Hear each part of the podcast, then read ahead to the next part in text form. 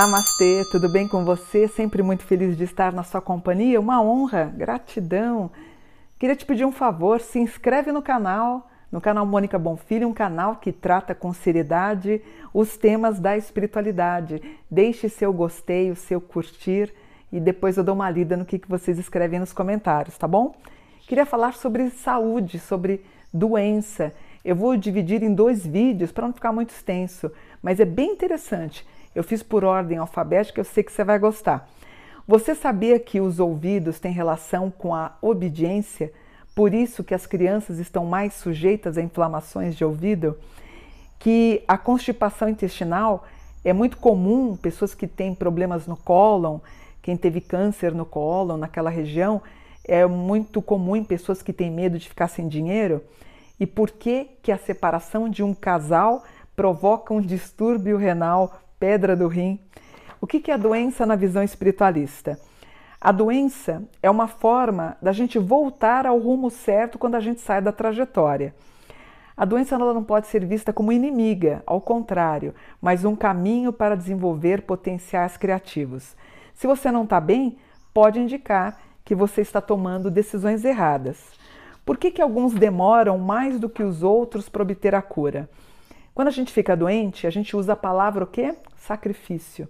Depois de passar por uma maratona de exames e visitas periódicas ao médico. Então, sacrifício significa o quê? Renunciar, abandonar, perder algo. No sentido uh, literal, significa tornar sacro. Sacrifício, tornar sacro. Então, às vezes, se faz necessária a renúncia para a gente voltar ao caminho correto.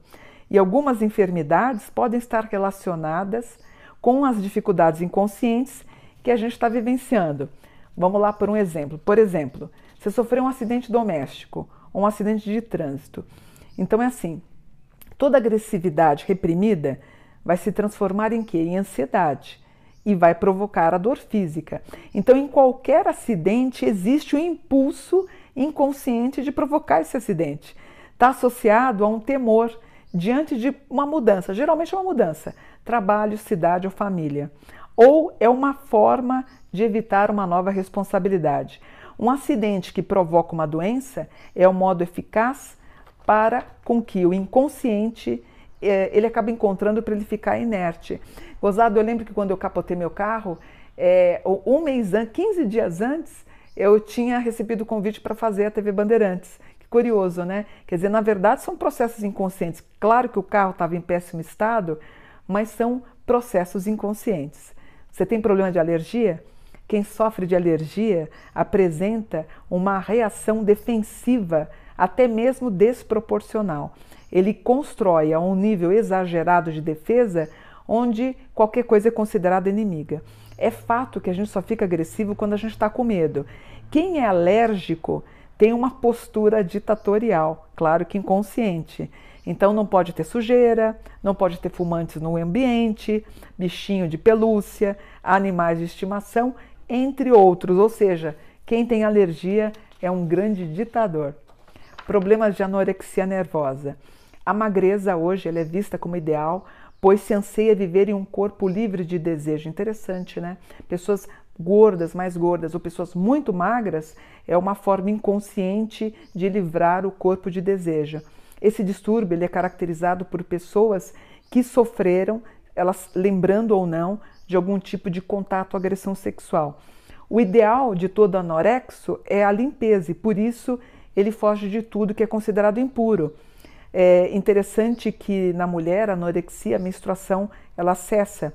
Então, uma coisa comum os anorexos, ela não participa das refeições em grupo, porque ela tem medo da proximidade do calor humano. Você sofreu com algum problema de articulação, torcicolo, câimbras ou tendinite? Sabe o que é isso? É um indicativo da questão da segurança e insegurança, de ser superior ou não. Suportar uma dor sempre foi um sinal de coragem e controle sobre si mesmo. A postura ereta ela obriga a pessoa a encarar o problema de frente e o torcicolo ou a cãibra força a perda do domínio sobre a direção do seu olhar. A tendinite, que toda a it é um processo inflamatório, revela, na verdade, uma vontade que você tem de ultrapassar limites e mostrar-se cada vez mais responsável para impressionar as pessoas. Você teve algum problema renal, um problema de bexiga? Então vamos lá. Quando a bexiga está inflamada, a gente sente ardor ao urinar. Isso demonstra claramente que você não está relaxando. Os rins representam o âmbito da parceria com os relacionamentos, né? Porque são dois. Então não é por acaso que quando um casal se separa, um dos dois acaba tendo um problema renal, geralmente uma pedra no rim. Tá com algum problema na boca? A boca e os dentes representam a preocupação com a família. Se você é o responsável por tomar as decisões, você está mais propenso a ter problema nessa região. Você conhece alguém que tem bronquite asmática? O asmático ele se cobre em demasia e a desproporção em dar e receber está nitida, nitidamente também ligado ao problema da asma. Então, geralmente quem é asmático, quem tem bronquite, é uma pessoa muito dócil e ela consegue, é, ela quer ter aquele sentimento de proteção. Então, em grego, asma significa peito reprimido, peito comprimido.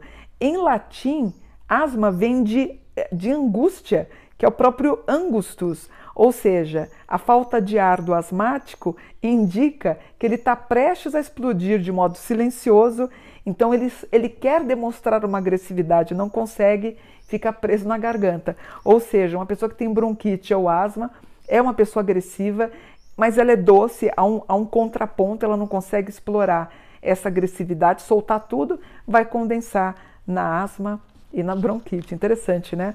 Dor de cabeça. De todos os órgãos, a cabeça é a que mais reage mais depressa à dor.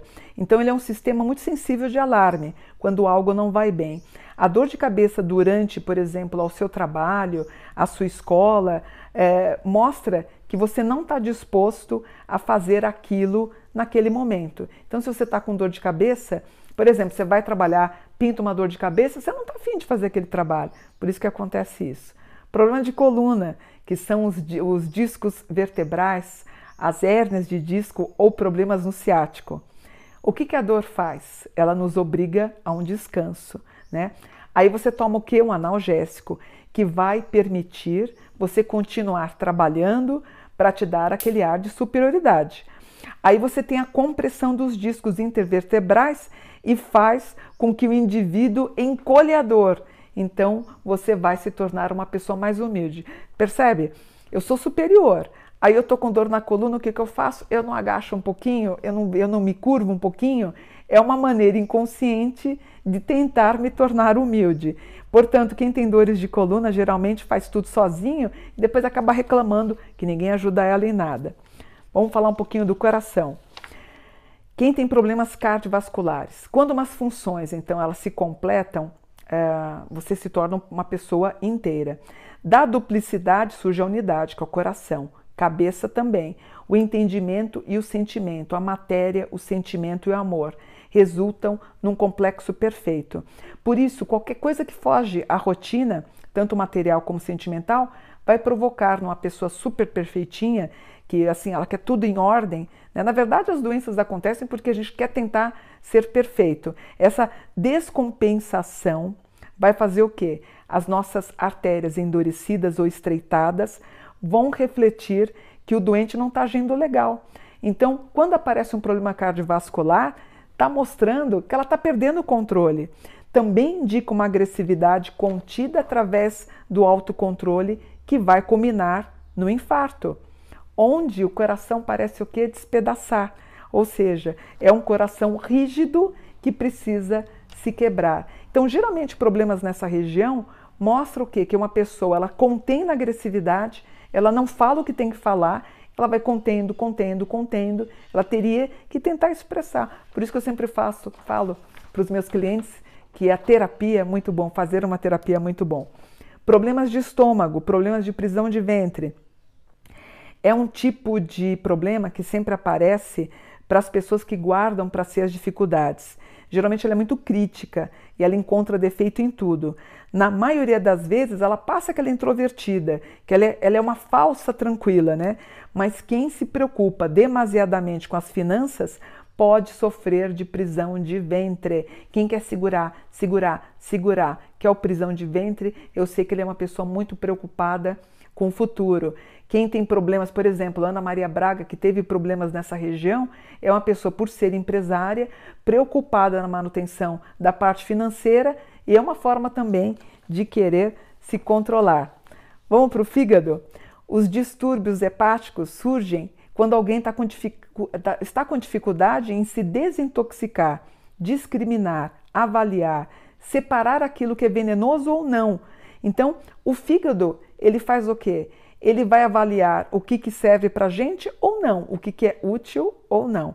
Então, qualquer tipo de excesso, seja bebida, sexo, alimentação, vai desencadear problemas no fígado. Mas o fígado, o fígado é um ponto de raiva também, né? Pessoas com muita raiva, geralmente a raiva contida, né? Lembra que o nosso corpo fala de modo inconsciente. Quem tem problemas no fígado é uma pessoa que está acumulando muita raiva. Seu filho teve problemas de gagueira, ou seja, quem gagueja não consegue se soltar, ele não consegue ser receptivo. Ele tenta ser receptivo e ninguém o ouve aí ele vai se sentindo com muita pressão. Então, dependendo do meio que ele convive, eh, ele vai começar a gaguejar. Quem gagueja significa que tem alguém em casa que é ditador. O gago, ele é inibido, ele tem medo de ser criticado, ele tem medo de expressar um sentimento e magoar alguém em casa. Por isso que quando o gago canta, ele está livre porque ele expõe a emoção. Vamos falar então do último para seguir no vídeo de amanhã: gripes e resfriados. Uh, quando você está comunicando com alguém, e se você está com gripe e com resfriado, a comunicação fica difícil. O que, que você fala quando você está com gripe e resfriado? Ai, não chega muito perto de mim, não, que eu estou resfriado. Ou seja, é um, uma excelente desculpa para você ficar no teu canto isolado. Quem tem dor de garganta diz o quê? Nossa, não estou conseguindo engolir. Ou seja, ela também não está conseguindo engolir situações externas. Então, as dores no corpo sinalizam a limitação dos movimentos que no dia a dia a gente não consegue suportar. Então, toda pessoa que diz que está resfriado e ele fala para você assim, ah, não chega perto para não te passar a gripe, na verdade ele está doido para ficar sozinho e para ficar quietinho no seu canto. Gostaram dessa primeira parte? A gente vai para a segunda parte falando sobre doenças, o significado oculto das doenças. Namastê, gratidão por um dia de luz.